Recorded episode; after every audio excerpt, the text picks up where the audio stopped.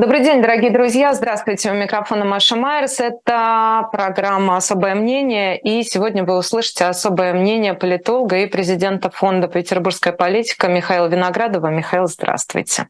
Добрый день.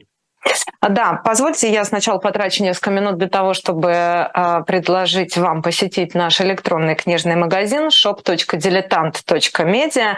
И сегодня обращаю ваше внимание на две книги. Знаете, сохраню интригу, потому что одна — это совсем новый лот от Бориса Акунина. Новая книга, представленная в нашем интернет-магазине. Вот, но о ней я расскажу в конце программы. А прямо сейчас обращаю ваше внимание на топ-лот сегодняшнего дня «Возвращение Арсена Люпе Лена с печатью от Эхо. Это э, книга о э, великом искателе приключений, о короле воров, человеке с тысячу обличий. Вот, пожалуйста, обратите на нее внимание и приобретайте. Она продается за 1900 рублей с печатью от Эхо. Если вы хотите поддержать нашу работу, поддержать YouTube-канал «Живой гвоздь», то, пожалуйста, покупайте книги, дарите их друг другу. Обязательно подписывайтесь на наш YouTube-канал, приходите в чат, комментируйте, задавайте вопросы нашему гостю. Я еще раз напомню, что сегодня это а, политолог Михаил Виноградов. Давайте с Китая начнем, если позволите. Я вот некоторое время назад наслаждалась а, кадрами его а, отлета из России. Скажите, пожалуйста, а зачем прилетал Си в Россию и какие договоренности такие достигнуты? Зачем прилетал? Было три возможных объяснения смысла целеполагания визита. Первое объяснение сугубо символическое. Очень важно в протоколе, в обмене сигналами, куда будет первый визит, поскольку а, до этого китайский лидер тоже первый раз приезжал в Россию. Сейчас тоже есть актуальность и перекличка, связанная с тем, что он продлял себе срок полномочий э, Си Цзиньпинь, и тоже, казалось бы, Россия место, где это может встретить понимание. То есть точка зрения о том, что символика, она важнее прагматики, что иногда и в мировой политике, особенно на Востоке, бывает правдой. Второе объяснение, связанное с попыткой диалога. То есть есть действительно какие-то серьезные спорные моменты, разногласия, желание выслушать российскую сторону или в чем-то ее убедить, потому что, ну, понятно, что между двумя странами отношения а, в чем-то хорошие, в чем-то не ахти, есть разногласия. Ну, например, очевидно, что а, тема возможной ядерной эскалации, по ней у Пекина позиция ближе скорее к Вашингтонской. А они считают, что а, чувствуют, по крайней мере, ощущают, что Москва потенциально тот э, игрок, которому э, хочется, иногда нравится говорить о возможной ядерной эскалации. Это создает некий дискомфорт и при разговорах, естественно, о стратегическом оружии, даже о тактическом ядерном оружии Китая, у которого непростые отношения с, и с Индией, и другими некоторыми странами региона. Конечно, а, это не, очень, не очень комфортно комфортно а, себя ощущает. То есть второе объяснение диалоговое. Выслушать, убедить, понять, собственно, чем дышит а, партнер. Ну, третье объяснение, такое более часто распространенное в мировой практике, когда обо всем заранее договорились, и перед любым, любым большому визиту предшествует долгий переговорный процесс, и лидеры двух стран скорее оформляют те договоренности, которые уже есть. Понятно, что на фоне разговоров о китайском мирном плане, о неком новой, новой такой паузе в ожиданиях, что, возможно, что-то изменится на фронтах с а, визитом а, Си Цзиньпиня, такие предположения, а, наверное, были. В пользу какого предположения говорят итоги визита? Ну, пока, наверное, в пользу первого, пока о том, что это визит, безусловно, носил во многом символический характер. А договорились ли о чем-то стороны или нет? По большому счету четкого объяснения не прозвучало. Были какие-то неожиданные темы, там про Северную Корею говорили, но в целом таких однозначных взаимных обязательств не последовала. Реакция Москвы на китайский мирный план а, по Украине была достаточно такой сдержанно уклончивой, и прорывным каким-то моментом этого это не стало. Кто-то считает, что визит как-то оказался скомканным и уехал китайский лидер досрочно, не поговорив даже с Зюгановым. Так ли это, наверное, мы поймем позже, потому что, например, в свое время были скептические отклики и на переговоры Москвы и Тегерана, а после этого все-таки возникали темы военного сотрудничества с Ираном, оно углублялось. То есть бывает, что какие-то послевкусия приходят а потом, но пока, наверное, такого внятного объяснения в пользу прорыва его пока не прозвучало. То есть говорились общие слова, но каким-то поворотным моментом в отношении двух стран визит, похоже, не стал, и там события э, достаточно быстро забылся в значительной степени. После этого на следующий день какого-то китайского шпиона арестовали на Дальнем Востоке, что тоже довольно странно выглядело на следующий день. Вот, поэтому символики пока, наверное, здесь больше, чем какой-то дорожной карты. А давайте про символику чуть более подробно. Ведь такие же визиты планируются сильно заранее, согласовываются протоколы и прочее, и прочее. И тут прямо перед визитом возникает эта история с Международным уголовным судом, с Гаагой, с обвинением Путина и детского омбудсмена в депортации детей. Да? А, это совпадение, на ваш взгляд? Ну, не обязательно. Но, во-первых, это, конечно, достаточно такой интересный ход в части поиска уязвимости у российской стороны. Потому что одно дело говорить о каких-то расследованиях там, военных событий, там, Бучи и так далее, по которым мы всегда можем сказать, что всей правды вы не знаете, а, сказать, и а, надо еще совсем разбираться, все это имитация и так далее. Вот. А поскольку в данном случае а, тема судьбы детей из территории Украины, она была опубличена, опубличена в федеральном эфире, и какой-то четкой правовой версии у официальной пропаганды по поводу происшедшего не возникла, или, по крайней мере, она не была, эта история остается недоинтерпретированной ни до э, вердикта трибунала, ни после него. Вот. Похоже, что такой, ну, в представлении авторов тема была найдена довольно болезненная, тема, по которой сложнее определять контраргументацию и запутывать в деталях. Не случайно после этого пошли российские заявления о том, что там диалог продолжается, какие-то дети возвращаются, а все а, не навсегда. Возможно, конечно, в этом было и некоторое сужение коридора для возможных договоренностей Москвы и Пекина, потому что э, в известной степени э, этот вердикт э, суда касается и прежде всего европейских стран, для Китая отношения с Европой, они э, соизмеримы по чувствительности с отношениями с США. И ссориться с Европейским Союзом Китай все-таки не очень сильно намерен. Да Евросоюз даже во время конфликтов Трампа и э, Китая особенно в ситуацию не вмешивался. Вот. И понимание, что это создает некую такую ограничительную рамку и некомфортную среду для некого возможного прорыва в отношениях Москвы и Пекина, оно, конечно, присутствовало а, и незримо в ходе переговоров а, как-то, ну, не висело в воздухе, но было одной, одной из рамок, одним из ограничителей. Поэтому в условиях, когда действительно все стороны не очень понимали, что китайский лидер приезжает, то ли Москва согласна на мирный план, то ли это ловушка, то ли это какой-то большой а, альянс, наверное, создание такой рамки с точки зрения оппонентов России было своевременным. Но при этом а, получается, можно ли эту ситуацию трактовать как а, историю, которая сыграла на руку Владимиру Путину, потому что фактически после объявления его а, нерукопожатным на Западе, да, вот эта отмена всех государственных визитов, которые, наверное, последуют, я имею в виду те страны, которые признают юрисдикцию МУС, так получается, что таким образом Си подчеркнул статус, дипломатический статус Владимира Путина? Или не стоит здесь делать таких аналогий?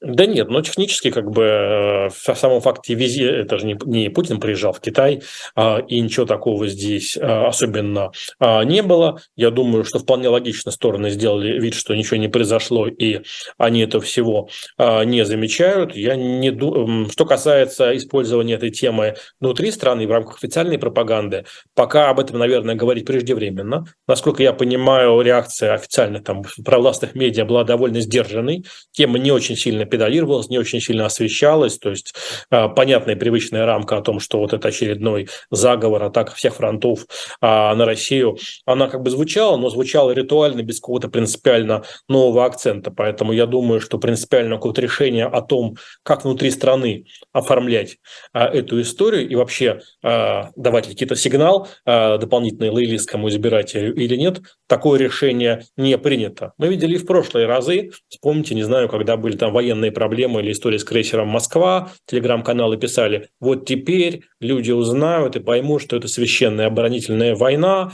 а вот, и все будет по-другому, а вместо этого телевидение вообще старалось от темы уклоняться и ничего особенно не освещать, хотя, казалось бы, такая удачный э, козырь. Поэтому, как я понимаю, пока какой-то принципиальной тональности в отношении этой темы для аудитории внутри страны ее не выработано.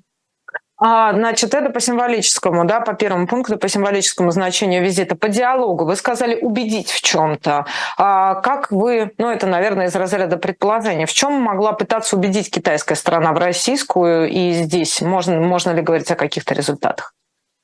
Ну, поскольку был заявлен тема мирного плана китайского по Украине, или там, предложений по а, урегулированию, наверное, все а, ожидали исключительно этого. Если бы это был какой-то локальный прорыв, не знаю, в отношении Москвы и Пхеньяна или каких-то еще тем, это прозвучало бы достаточно а, мелко на фоне все-таки притязаний Китая Китая. Пекина, Пекина, не Пхеньяна, Пекина, нет, наверное. Нет, нет, ну, если бы какая-то мел, мелкая тема типа Пхеньяна прозвучала, mm. вот, наверное, это мало кого бы особенно заинтересовало. Поэтому, конечно, принципиальным здесь было именно а, степень гибкости российской стороны в отношении китайского мирного плана. Понятно, что мирный план это не является какой-то пока отмычкой, и реакция Киева на него достаточно а, сдержанная. Вот пока признаков того, что а, что-то принципиально поменялось, перещелкнуло, и китайский план план воспринимается Москвой как гипотетически возможный, таких признаков не было. Возможно, мы увидим в ближайшее время какое-то развитие событий, потому что так или иначе подвешена в воздухе тема возможных переговоров глав э, Китая и Украины.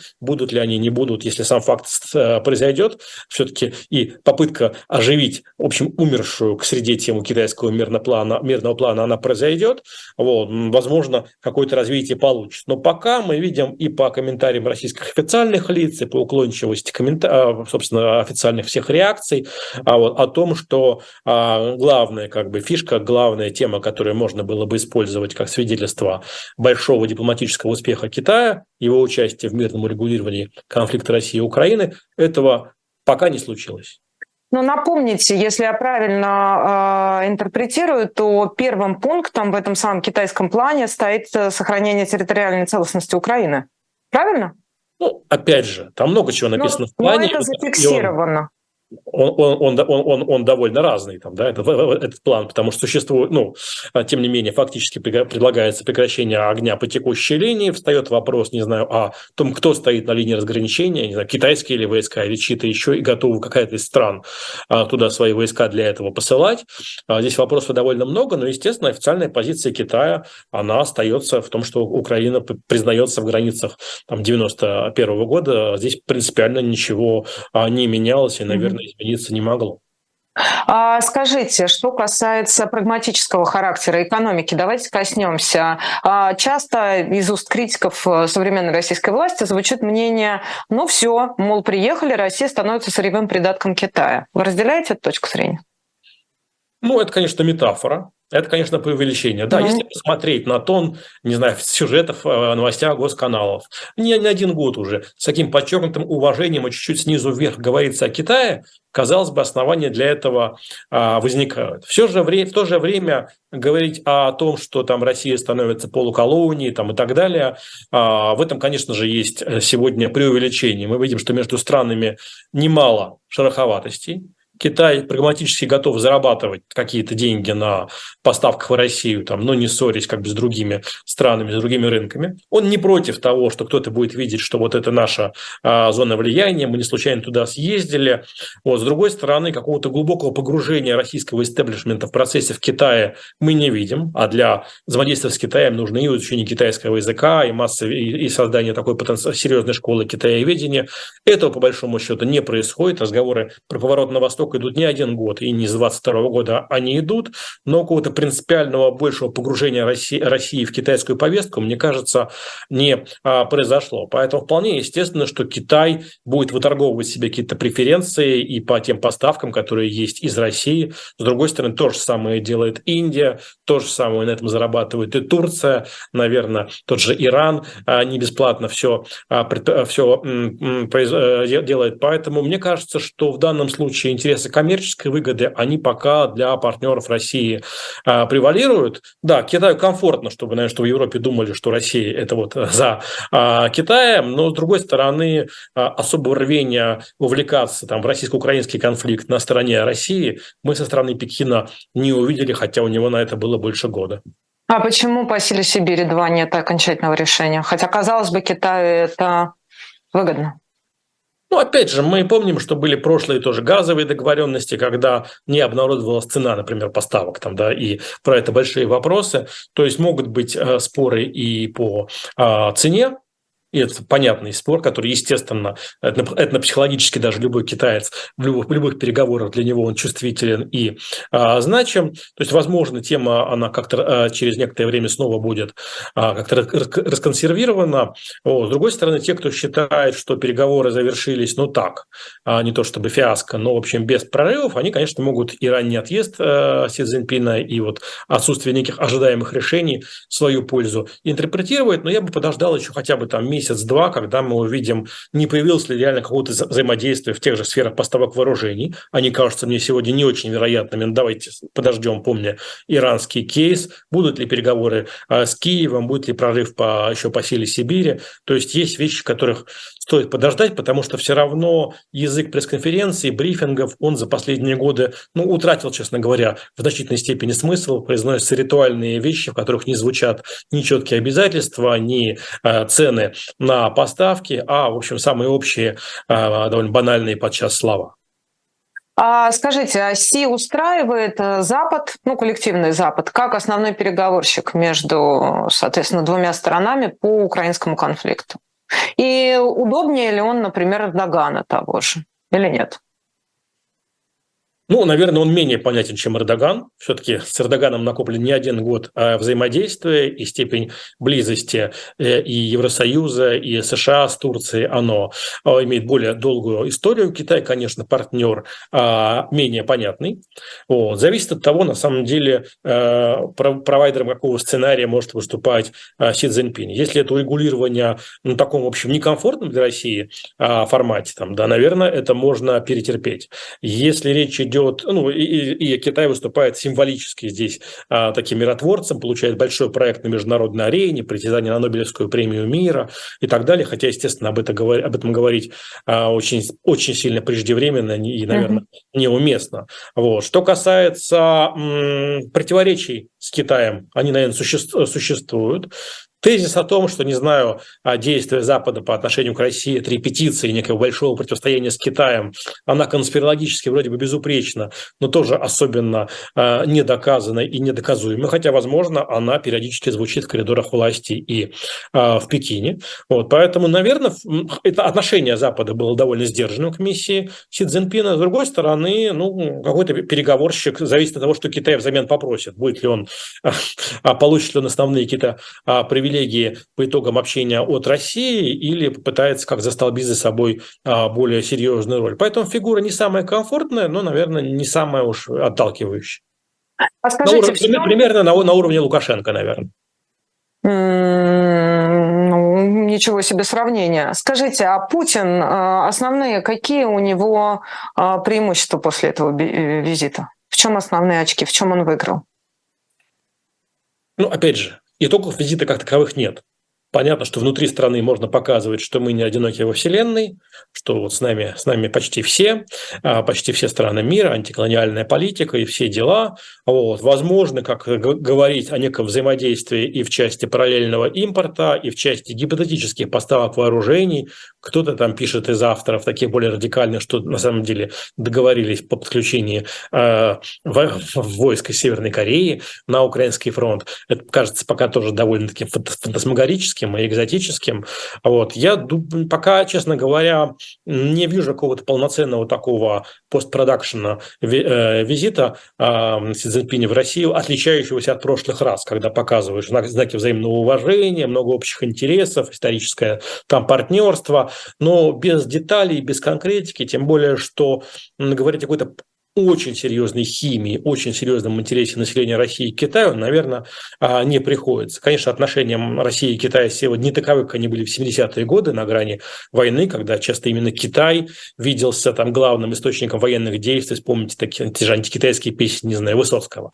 Вот. Сегодня такого, наверное, нет, но думаю, что отношение скорее э, обывателя к Китаю ну, такое нейтрально настороженное, а вот, нежели мечта как бы об обретении там, старшего или среднего брата. Ну, она просто, эта мечта, она корректируется под воздействием экономических факторов. А, вы понимаете, этот же самый обыватель скоро уже не увидит немецкого автопрома на улицах российских городов, останутся одни «Лады» и, соответственно, китайский автопром. Все равно это ползучая китаизация, она происходит через экономические процессы, безусловно, особенно в условиях санкций. Особенно в условиях обнищания российского населения. В общем, другие игрушки становятся недоступны. Ну, я говорил, безусловно, как бы вот, тот же, не знаю, я, я был на китайском заводе э, Хавал вот, в Тульской области, и это очень, очень серьезное предприятие, очень симпатичное э, предприятие, это не так ужасно, э, как много лет мы, мы относились к китайским или там иранским автомобилям. Но говорить Но о том... 86 автомобилей «Москвич» все-таки отозвали, понимаете? Извините, но это на уровне анекдота, конечно. А, да. Вот. Ну, автомобиль «Москвич», он, сам бренд, восстановление бренда «Москвич» стало таким неким сюрпризом, конечно. Ну да. А, последний год. Ну, говорить, опять же, о том, что это экономическое взаимодействие сопровождается какой-то химией, ну, не знаю, у нас был свой рынок заполнен турецкими товарами, там, да, сказать, что это как-то сблизило, ну, или, или есть большой, был и даже есть большой поток туристов из э, России в Турцию, да, приводит ли это к более серьезному освоению турецкого языка обывателям? Наверное, было mm. лечением. А mm-hmm. просто популярность турецких фильмов в России тоже, наверное, даже несмотря на фильмы замещения сегодняшнее, этого мы пока не видим. А, хорошо, а, давайте про Китай мы уже достаточно, по-моему, поговорили. Давайте к, вернемся к Гаагской теме, к решению Международного уголовного суда. На что это влияет все-таки концептуально в той политической линии, которой придерживается Владимир Путин? Что изменилось? Ну, пока особенно не изменилось ничего. Пока, по сути, мы видим где-то с конца октября такую глубокую паузу и контраст между нагнетанием неких ожиданий от себя, неких радикальных шагов, радикальных действий и, по большому счету, э, сокращением э, каких-то, э, ну, не то, что военных действий не идет, они, конечно, идут, мы это видим, и каждый день какие-то приходят новости трагические, но, тем не менее, каких-то экстремальных эксцессов, соизмеримых с тем, что происходили в период там, с февраля по октябрь 2022 года, мы не видим. Вот эта пауза, она на сегодня не прервалась, и она, конечно, нуждается еще в объяснении. То ли ждали визита китайского лидера, то ли есть ожидание э, там, украинского наступления, а, сорвать его, потом что-то предпринимать, а, то ли готовить какие-то свои а, силы. Про это четкого понимания нет. Пока эта пауза, на мой взгляд, конечно, остается. И здесь принципиально мало что поменялось, в том числе ситуация в Гааге. Другое дело, что... Подождите, новости... Михаил, я прошу прощения, извините, что я вас перебиваю. Паузу вы имеете в виду в течение боевых действий или какую ну, паузу? Ну, вообще в, в политике и... А, России в отношении к, к Украине. То есть а, э, интенсивность комментариев ситуации на фронтах со стороны первых лиц России, она снизилась.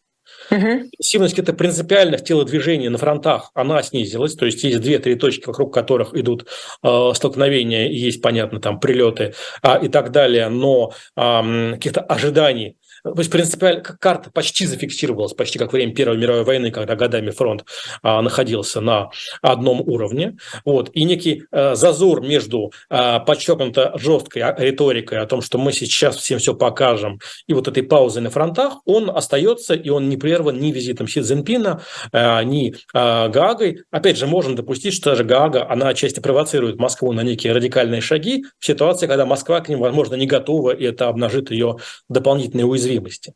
Но в целом история с Гага еще раз актуализирует, что одной из э, вызовов для российской власти является довольно активный поиск уязвимостей, э, которые сегодня Украина, и ее союзники ведут э, в отношении России. Искать наиболее, там, как не знаю, когда проходят учения, тренинги по компьютерной безопасности, зовут хакеров и просят их взломать ту или иную систему. Да?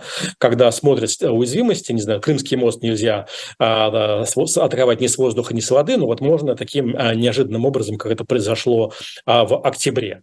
Вот. И а, поиск уязвимости, в том числе в риторике России, использование, в общем, не самая обязательная, не самая нужная для пропаганды тема, которая оказалась в повестке дня телеканалов, связанной с а, а, встречей а, Путина и Львова-Беловой, а, она, конечно, а, была а, использована а, максимально и так более точечно, более адресно, чем а, какие-то возможные более общие претензии а, к России, тем более, что тема детей чувствительная для Европы, тема детей чувствительна для Китая исторически. Вот. И в этом плане, конечно, ощущение того, что твои, э, кто-то внимательно следит, ищет у тебя зоны уязвимости и э, готовится подловить тебя на ошибках, это ощущение, наверное, усиливается. И дальше становится выбор, как э, этого избежать. Либо ничего не предпринимать и не ошибаться, не давать повода, потому что главный источник проблем для российской власти – это ее собственно, обычно собственные действия и собственные ошибки, а не активность ее там, критиков а, внешних и внутренних. Ну, такая пауза отчасти имеет место а, с осени и принципиально никакого результата не приносит. Там западный мир не раскалывается, про масштаб проблем в экономике а, мировой, несмотря на банковские кризисы, все-таки критически не, а, не нарастает. Но вот это ощущение себя на прицеле, оно, конечно, а, не самое комфортное и, наверное, беспрецедентное за а, последние десятилетия в истории России. А, ну, я бы даже чуть э, как, углубила эту тему, но сейчас прокомментирую. Вы сказали радикальный шаг, который мог предпринять Владимир Путин после этого решения. В общем, единственное, что мы увидели, это его поездка в Мариуполь. Выглядит довольно неподготовленно. Или только кажется таковой? Что это было и зачем это было сделано? Ну, мы сегодня говорили о поездках символических. Я думаю, что, конечно, mm-hmm. эта поездка символическая, это поездка, снимающая э, там, часть разговоров о том, хотя и не все разговоры о том, что Путин избегает там, темы э, там, новых территорий, так называемых, и так далее. А в чем-то это э, позволяет немножко э, отвлечь внимание от более такого дозированного масштаба празднований по случаю годовщины присоединения Крыма. А, вот. а дальше уже вопрос интерпретации. Кто-то будет говорить, что, ну, опять же, для обывателя Мариуполя это тоже зона боевых действий, фактически там Путин на фронте, вот, критики будут говорить, что там он в Крыму он говорил, что там э, строительные войска какие-то исторические объекты восстанавливают, и э, Мариуполь все-таки не находится сегодня э, в зоне непосредственного боестолкновения, хотя, э, естественно, время от времени там происходят э, последние месяцы эксцессы, но все равно масштаб боевых действий там несоизмерим с тем, что было весной. Вот, поэтому символические задачи в целом э, решены, каких-то точка зрения о том, что это начало избирательной кампании Путина в 2024 году прозвучало, вот, хотя отчасти визит Си Цзиньпиня немножко смазал э, эту историю, потому что те слова, которые были произнесены Си Цзиньпинем про 24 год, тоже прозвучали там не очень, не очень комфортно для российской стороны. Он немножко в неудобное положение ее здесь а, поставил. Каких-то четких анонсов, что от, отныне мы радикализируем свои действия, не прозвучало. Мы все время живем в ожидании некой радикализации. А, там в а, декабре были ожидания, перед посланием Путина были такие ожидания, после Гааги были такие а, ожидания. Вот. Но каждый раз принципиально, радикально, вот, вот пауза а, идущая уже скоро полгода, она не завершается. Не хотят или не могут? Много же э, публикаций в западной прессе о том, что ресурсы на пределе, что люди на пределе, что армия увязла, что не знает, что делать и так далее. Уже сколько месяцев штурмует Бахмут. Ну, мы видим эти публикации, да, мы точно, мы точно не знаем, мы не, не очень себе представляем, насколько, а, к чему, к чему, к чему а, как оценивают свои возможности а, российские власти, потому что тот алармизм, с которым часто говорится о состоянии российской экономики, российских вооруженных сил а, в западной прессе, он может быть преувеличен, мы можем это допускать, тут есть свои операции прикрытия, а, тут тоже могут а, возникать, но, по крайней мере, давайте сегодня зафиксируем эту паузу, она, казалось бы, очевидна, но мы редко это произносим вслух, она нуждается в объяснение. А вот. Э, это является ли подготовкой к неким новым э, разворачиванию действий или э, желанием скорее зафиксировать ту ситуацию, которая есть на сегодня с возможностью какого-то гипотетического торга, там, размена и так далее, пока все объяснения имеют право на существование. А вы упомянули точку зрения, что это начало предвыборной кампании 2024 года. Разделяете ее?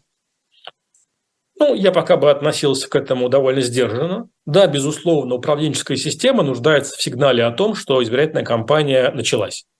Uh-huh. И а, а, вот графики, вот планы, вот а, цифры, KPI, ожидаемые результаты, а, границы по их возможному превышению и так далее. С другой стороны, все-таки до 2024 года а, много чего еще предстоит, и а, мы не знаем точно масштаб вызовов и проблем будет ли соизмерим с тем, что было в 22-м, не самым удачным для российской власти году, или все будет постепенно как-то успокаиваться и стабилизироваться. В кармане, естественно, остается и вариант с а, переносом и отменой выборов по случаю военного положения там на части территории э, страны как, э, как, как, как, как минимум, там или на, на всей страны и так далее. И а, пока это скорее такой записанный ход, который, карта, которую можно вы, вытаскивать из, из рукава, а можно а, делать вид, что ничего не происходит, и все идет а, по-прежнему а, по плану. А, поэтому, на мой взгляд, все-таки пока говорить о начале такой полноценной, полномасштабной избирательной кампании сложно. Мы не знаем, что будет с второй волной мобилизации, будет ли она, нет, в какой форме, наверное, если разговор, э, некие ожидания, по крайней мере, активности военкоматов по сверке списков а, весной будет происходить, наверное, не самое лучшее время для синхронизации со стартом избирательной кампании. Поэтому мне кажется, что пока скорее идет некая загрузка системы, пока что у нас мы довольно уверены, и все будет, как все ожидают, вот, но полноценной кампании нет. А с другой стороны, и не вполне понятно, нужна ли она, стоит ли ее а, проводить, стоит ли тратить усилия а, или провести а, кампанию, наоборот, тихо, незаметно, в конце концов, перед кем красоваться, когда все равно там, за, западное сообщество, международные партнеры отнесутся к этой кампании, к ее итогам довольно довольно сдержанно. Когда все равно Путин победит, вы это хотели сказать, да? Или нет? Или я зря Опять, за вас на, на, на, на сегодня я думаю, что масштаб вызова 23 года, он до конца непонятен, и это немножко затрудняет а, проектирование такой общей рамки. Угу. Понятно, что система живет в ожидании того, что Путин кандидат. В марте 24 года он получает еще больше, чем во все прошлые разы. А, и, наверное, система, система готова к оформлению такого а, сценария. А, давайте к нему еще вернемся. Я тоже по предыдущей вашей реплике хочу задать вопрос по поводу отмененных этих мероприятий с празднованием Крыма и прочее. Вообще, надо сказать, что этот последний год – это год великих отмен. Что только не переносили послание Федеральному собранию. И, в общем, такое ощущение, что а, а, все можно отменить, перенести, и ничего не значит ничего. Извините, да, за такую странную формулу абсурдную, но тем не менее. Это стало неважно, это стало слишком сильно, вообще повестка политическая стала си, слишком сильно а, подвержена текущим событиям, повседневным новостям, которые, в общем, позволяют ее разминать совершенно разные стороны. И насколько это действительно, это, это сигнал, это следствие или свидетельство хаоса управленческого или э, чего-то еще? Ну, смотрите, с одной стороны, это следствие того, что, безусловно, управленческая система сконцентрирована на очень конечном число, числе тем, прежде всего, естественно, на теме а, военных действий, для этого ресурсов и а, так далее. И да, при этом полгода вы сами фиксируете, что полгода ничего не происходит. Существует при этом контраст между масштабом вызовов и скоростью событий, которые, в общем, происходили последние 13 месяцев, и той скоростью, в которой работали институты власти, которые, в общем, а, работали в темпе сопоставимом с тем, что было а, там в довоенные времена. А, и этот контраст ну, присутствует, и он временами достаточно очевиден. Он тоже нуждается в объяснении некоторым там, да. Этого объяснения до конца нет, поэтому просто можем его зафиксировать. Иногда все-таки возникает ощущение какой-то избыточности всех этих ритуалов. Вспомните, когда были большие по традиции ожидания от послания президента Федеральному собранию, а вот, которые, а, при том, что само послание, в общем, было таким, что перенос его там на полгода вправо-влево принципиально, наверное, ничего бы не менял, и стало ясно, почему никто особо не спешил а, предъявлять а, послание, потому что не было какого-то такого серьезной энергетической точки, которая бы а, была сконцентрирована в послании, и что-то принципиально изменилось. Не случайно, что оно достаточно быстро выпало из повестки, и по большому счету счету а, забылось.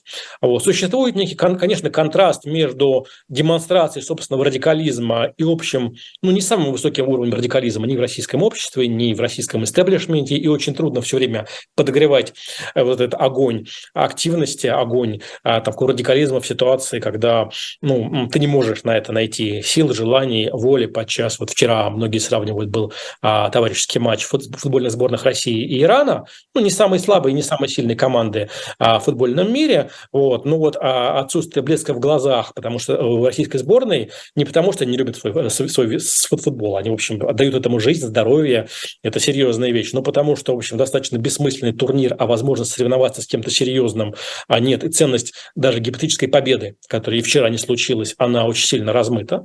Вот это ощущение такой э, демотивированности, растренированности, оно, конечно, в стране существует в самых разных стратах.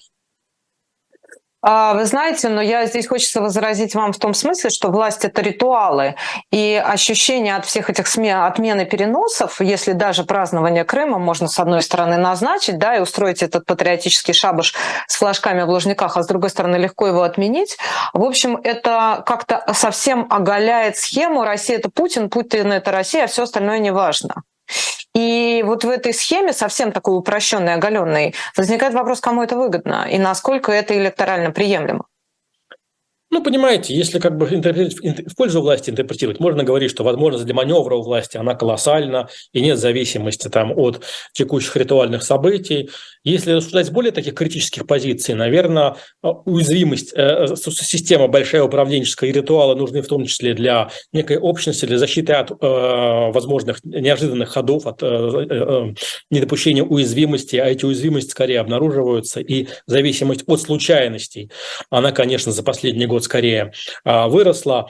Вот. Но в целом, поскольку все достаточно быстро забывается, я не, э, там, социология не показывает нам, что э, респонденты восприняли переносы э, там, крымских празднований как признак растерянности. Я думаю, что власти, я думаю, что наоборот, скорее люди возвращаются в такое пространство бытовой жизни, и периодически а, а, они из него, это не, не, не получается оставаться в нем до конца, и в силу того, что происходят какие-то экстремальные события вроде мобилизации и в силу того, что власть сама вместо того, чтобы поощрять внутреннюю миграцию, она скорее ограничивает. Нельзя там курить вейпы, нельзя быть ЛГБТ, нельзя а, заниматься какими-то культурными процессами. И в этом контраст, мне кажется, от а, с советскими временами, когда в те же 70-е годы, не знаю, возможности миграции внутренней в дачу, в религию, в науку, она в значительной степени снижала такую политическую активность а, возможных каких-то а, игроков. Но, правда, власть оставляет открытым возможность а, отъезда из страны довольно существенно, потому что это снижает снижает градус а, внутреннего напряжения тактически,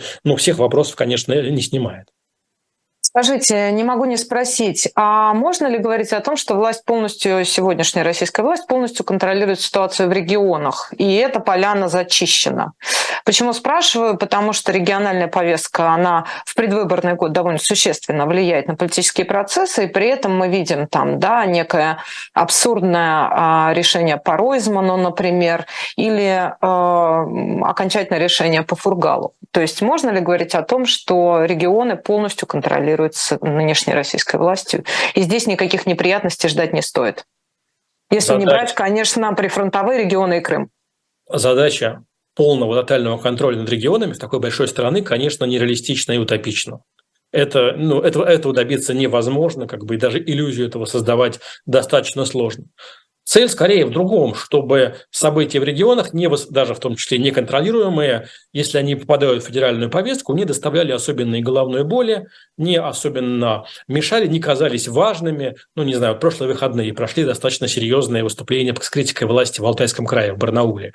А вот были видео в интернете и так далее. Повлияло это на повестку? Ну, вообще, по большому счету, прошло незамеченно. То есть, когда попадают э, какие-то фигуры федеральной узнаваемости, хотя, ну, сам по себе Евгений Ройзман тоже, наверное, не был самым уж таким а, сильным мэром в истории Екатеринбурга, и в истории его ухода не до конца объяснена с поста мэра и внезапной отставки. Я сейчас не, нет смысла бросать какие-то камни в огород Ройзмана, он находится не в том а, положении. Вот. Но, наверное, пик какой-то своей популярности, а, пик энергии, ожидания от себя Ройзман прошел лет 10 назад, и сегодня уже не так заметен. Ну и то достаточно быстро события исчезают из повестки. Поэтому скорее а, смысл а, политики в отношении регионов скорее в том, чтобы те эксцессы, которые будут возникать, они принципиально не, ничего не меняли и не создавали ощущение утраты глобальной управляемости.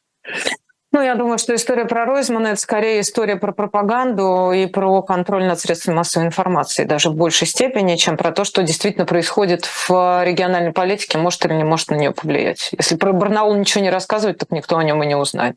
При том, что зачищены практически все СМИ, оппозиционные и те СМИ, которые, ну и интернет-СМИ, которые могли бы освещать это. То есть тут история, в общем, ну, ну опять же, при большом, при большом желании не проблема узнать про все возникающие волнения, проблемы, эксцессы. Вот. Но эти, эти темы не кажутся важным и в чем-то федералам, и в чем-то не кажутся потенциальным критикам власти, да и сами критики не ощущают себя политическими угу. субъектами. Угу. А, а традиции всерьез увлекаться в то, что происходит в регионах, исторически не было ни у власти, ни у протестного движения. А, хочу вас про Пригожина спросить, потому что вот Ройзман у меня как бы тут выстроилась в голове некая логическая цепочка. Ройзман и губернатор Куйвышев, который, в общем, поставил Пригожина на место. А можно ли говорить о том, что Пригожин уходит из публичной политики, те слухи, которые активно циркулируют в последнее время? И что его таки сливают, извините за глагол. Ну, сам Пригожин не мешает нам создавать ощущение, что у Пригожина проблемы его такая все, все большее интенционное сходство комментариев публичных Пригожина и Игоря Стрелкова, оно достаточно показательное. То есть э, э, понятно, что в интернете можно найти какие-то свидетельства перелетов там, в Мали с концентрацией на африканском направлении, а мы точно про это не понимаем. И опять же, те ожидания по взятию Бахмута, которые были еще недели три назад, наверное, их, их уровень снизился. А вот, и э, даже в случае сворачивания активности ЧВК ситуация требует некого оформления. Да, а, тот конфликт, в котором он оказался, в том числе с а, там, системой официальной военной, а, в ней Пригожин оказался слабее. Говорить о том, что он не пригодится больше и его отправляют в запас, в резерв, в Африку, там, послом в Тунис, там, да, наверное, про это ну, все, все может поменяться в любую секунду. Там, да?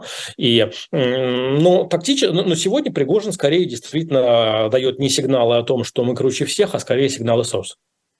Но, слушайте, но Стрелков это совсем уже такой радикальный как бы человек, который за периметром находится в настоящий момент, а Пригожин это активный игрок, и здесь можно ли проводить между ними знак равенства? Я говорю о том, что их интонации, их степень тревожности, степень критичности, алармизма, они сближаются. Это Какой... не, факт, не факт, что между ними возможна химия, но а, более того, чем люди обычно а, более сходны в, оценке, в оценках, чем часто личные отношения между ними более неприязненны. А почему, чем он стал Пригожин в данном случае? Чем он стал неудобен? Чем он раздражает власть? Ну, опять он стоит... оттягивал на себя довольно серьезный вот этот вот, э, скажем так, ура-патриотический сегмент аудитории, который, в общем, а Путин, э, который, в общем, радовался тому, что он существует и ужесточает, да, постоянно, в том числе военную повестку. А Путин, как сидя на троне, как всегда разделял и властвовал. И теперь появляется сообщение о том, что его убирают, потому что он все-таки стал неудобен даже верховному руководству страны. Ну, была и остается общая проблема, а, а, является, остается ли у власти монополия на насилие или нет, потому что, естественно, активность ЧВК ставила, ставила в некомфортное положение Минобороны, она ставила в некомфортное положение МВД, а, которое там годами расследовало, ловило злодеев, а они становились героями там, на следующий день. То есть ощущение дискомфорта, наверное, для всех силовых правоохранительных структур, вот это активизм, конечно, он создавал и создает. А, и это вполне понятная тревожность за собственную монополию, которая у системы была, тем более, что Пригожин сам периодически подбрасывал здесь, а, какой-то а, подливал масло в огонь. Значит ли это, что э, больше таких попыток монополию не будет расшатать? Не знаю, потому что все равно есть какие-то потребности, видимо, в психологическом давлении на военное руководство, у которого тоже не всегда блестят глаза при разговорах о взятии Львова. Возможно, эти истории будут а, э, возникать. Но тактически пока Пригожин не мешает нам думать, что этот раунд он не выиграл. Угу. Давайте вернемся, не так много времени у нас остается. Давайте вернемся к путинскому сценарию. Давайте представим себе, а, что такие сценарии, значит, Путин идет в марте переизбираться в 2024 году, соответственно, подликование толпы. Остается, в общем, не так много времени, меньше года, что, наверное, для предвыборной кампании, ну, если не брать, конечно, в расчет все то, что происходит, и вы действительно правы, что много неожиданностей, много сюрпризов, не самых приятных, но тем не менее, что он может себе позволить как, э, как человек, как э, правитель, который планирует переизбраться? Вот я просто вам назову несколько, а вы, если можете, несколько параметров, несколько пунктов, да, что может быть, а вы как-то это прокомментируете. Хорошо? А, мобилизацию. Ну, некая последняя, особенно неделя-две, суета, тревожность, там, активизация военкоматов, вот, это то, что происходит. Тут тоже есть свои нюансы, потому что если ты объявляешь мобилизацию, пусть даже в таком более, не знаю, более щадящем виде, а вот возникает вопрос, может ли одновременно военная машина переварить мобилизацию и новое наступление собственное, а, потому что ну, возникают понятные управленческие проблемы и разломы. Угу. Национализацию. Перевод экономики на военный рельс. Я не думаю, что это может быть связано с избирательной кампанией. Вот вспомните избирательную кампанию Путина 2018 года. Вы можете вспомнить какие-то такие мощные э, ходы, мощные такие э, жесты в толпу, э, которые определили повестку кампании 2018 года?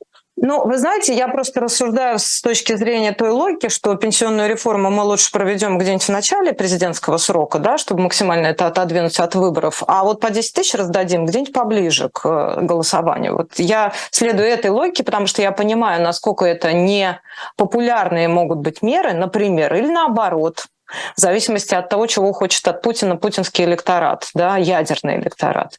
И при этом я просто-напросто пытаюсь понять, э, я понимаю, что в зависимости от ситуации на фронтах тут могут быть, он может быть вынужден принимать самые непопулярные решения, и поэтому и вопрос, может он себе это позволить или нет.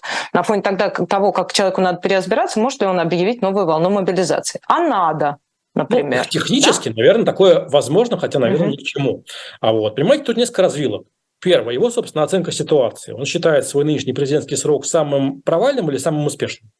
А вот такой непростой вопрос, э, где э, и, и то, и другое, и то, и другое, да. Да, и то, и другое несложно, обосновать, да. Mm-hmm. А вот э, момент второй. Все-таки, если он идет на следующие выборы, он для него это технический чекпоинт, который мало что значит, как, не знаю, выборы 2004 а, года, 2018 года, которые подтверждают все как есть, а, значит, тем более, что не надо красоваться перед Западом, ни перед кем, или э, потребность в некого ощущения народной любви, ликования толпы, цифры еще больше, чем было за всю историю, а эмоционально более значимо, более притягательно. Это тоже важная развилка, которая отчасти определяет э, выбор сценария избирательной кампании, если она состоится в сроке.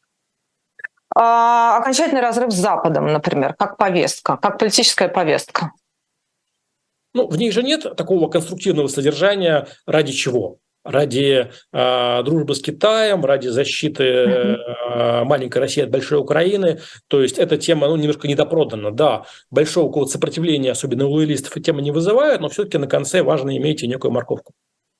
Вы себе представляете сценарий вообще, если мы говорим о том, что война – это главный политический драйвер, наверное, предстоящего года, да? Вы себе представляете сценарий, при котором а, Российская Федерация терпит сокрушительное поражение на фронтах, и при этом это все равно будет, надо будет как-то объяснять. Вот этот сценарий готов, лежит где-нибудь в одной из папок в администрации президента, как вам кажется, и что там может быть? Если мы сочетаем себе два фактора а, война перестает быть драйвером в плюс и становится драйвером в минус, и Путину все равно надо переизбираться. Как будет решен этот вопрос?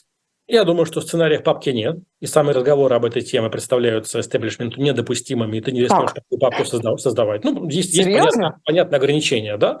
С другой стороны, технологически понятно, что задача, ну, которая может решаться она не, не, не гарантирует успех, но говорит о том, что мы остановили, не, не позволили как бы вернуть себя в пучину ядерного самоуничтожения, мы не позволили ввязать, ввязать Россию, вовлечь Россию в войну со всем миром. Вот. Мы фактически сохранили мир. Возможности такого рода интерпретаций, они остаются, они могут зайти, но могут не зайти. Есть примеры э, там, военных неудач, где э, все приводило к, к смене власти. Есть примеры, не знаю, Ирака, где после бури в пустыне Хусейн был лет 15, или э, Югославии, где, в общем, смерть между э, первыми воинами и уходом Милошевича было немало, прошло немало лет, прошло, сменилось целое поколение, наверное, элиты. То есть тезис о том, что любая неудача автоматически вызывает э, политический крах, он э, красивый, он изящный, но он тоже не всегда доказуем. Это каждый раз эксперимент, итог которого определяется по итогам эксперимента. Но на сегодня эти разговоры, думаю, остаются табуированными. Но пока по, тому, что происходит на территории Украины, можно сказать, что а, российская власть успешно справляется с собственными неудачами в пиар-технологическом смысле. Ну, на сегодня те неудачи, которые имеют место, не становятся крити- критичными для главного вопроса, вопроса о э, удержании власти, и не являются критичными в части, не, не, не появляется некий, в, в обществе некий полис альтернативных симпатий. Сколько поддерживает действия власти, сколько поддерживает военные действия, про это можно и нужно спорить. Вот, принципиально не количество этих людей, а отсутствие такого альтернативного полюса симпатии, который притягивает к себе самые разнообразные ожидания и энергетику. А скажите, а как на этом фоне играет ли на руку с точки зрения, опять же, восприятия электората э, ужесточение репрессий, вообще ужесточение режима? Зачем все это делается? Эти все э, абсолютно абсурдные истории там с, я не знаю, с уголовным преследованием и вообще с преследованием там за телефонный разговор, за экран мобильного телефона, который кто-то прочитал в метро, эти дела против э, тех же деятелей культуры. Но это как во время ковида. Власти важно показать, что она не, бездействовала. И каждому институту власти, включая правоохранителей, включая э, судебную систему, важно показать, что именно мы здесь сейчас ковали будущую э, победу, тем более, что это, эта активность, эта востребованность защищает тебя самого от отправки на фронт. Понятно. Хорошо. Значит, за это люди будут сидеть. Ну, собственно, и сроки, тем более, что те сроки, которым приговаривают сегодня людей, они, в общем, довольно э, людоедские, скажем мягко. А а еще вопрос у меня в, той же, в, в том же списке, да, у меня тут еще заготовлено для вас слово «сталинизация». Вот я сегодня смотрела, я не знаю, это сегодняшнее или вчерашнее, но недавнее выступление Дмитрия Медведева, он обращается там, по-моему, к руководству то ли Челябинского какого-то завода, да, очевидно, в контексте э, «все для фронта, все для победы», и цитирует телеграмму Сталина от сентября 1941 года. Да, и мы видим на этом фоне э, очередной, в очередные репрессии э, в отношении общества мемориала и прочее. А как сегодня разыгрывается эта карта? Я думаю, что она будет разыгрываться дозированно. Потому что все эти годы, несмотря на разговоры там, про некую ползучую сталинизацию, эффективного менеджера в учебниках и так далее, все-таки некая такая э, ревность к Иосифу Сталину, она существовала у действующей российской власти. Ощущение того, что Сталина воспринимают как более результативного, более настоящего лидера, оно возникало. Поэтому избыточного такого возвеличивания Сталина не происходило. Поскольку сейчас так или иначе тема Сталина используется и критиками власти, и тем же условным Стрелковым, там, да, я думаю, что такого полноценного возвеличивания Сталина себе представить сложно, сложно, потому что просто для того, чтобы не актуализировать пространство сравнений, которые могут быть в твою пользу, а могут быть и не всегда в твою пользу, потому что некая энергетика сталинского мифа, которая прорастала там в СССР годов 70-х 20 века, она не столь сегодня сильна, не столь масштабна, но все-таки есть, и лучше ее не, с ней, оставаться с ней в нейтральных отношениях, чем с ней вступать э, в конфликты, в спор. А вы считаете, что то, что сейчас происходит, это можно назвать нейтральными отношениями? Нет, сегодня сейчас стало позволено себе а, больше, но все-таки ощущение некого, некого барьера, некого а, нежелания избыточно а, предъявлять Сталина а, и не создавать ему конкуренцию историческую с Владимиром Путиным, а, мне кажется, он, это понимание участия российской власти остается.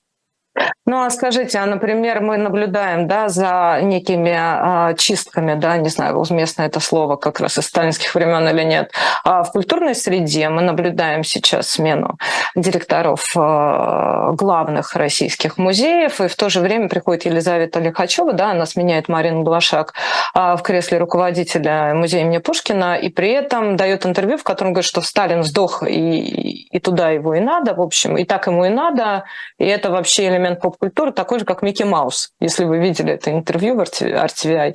В общем, это прозвучало довольно резко. Можно себе позволить сегодня?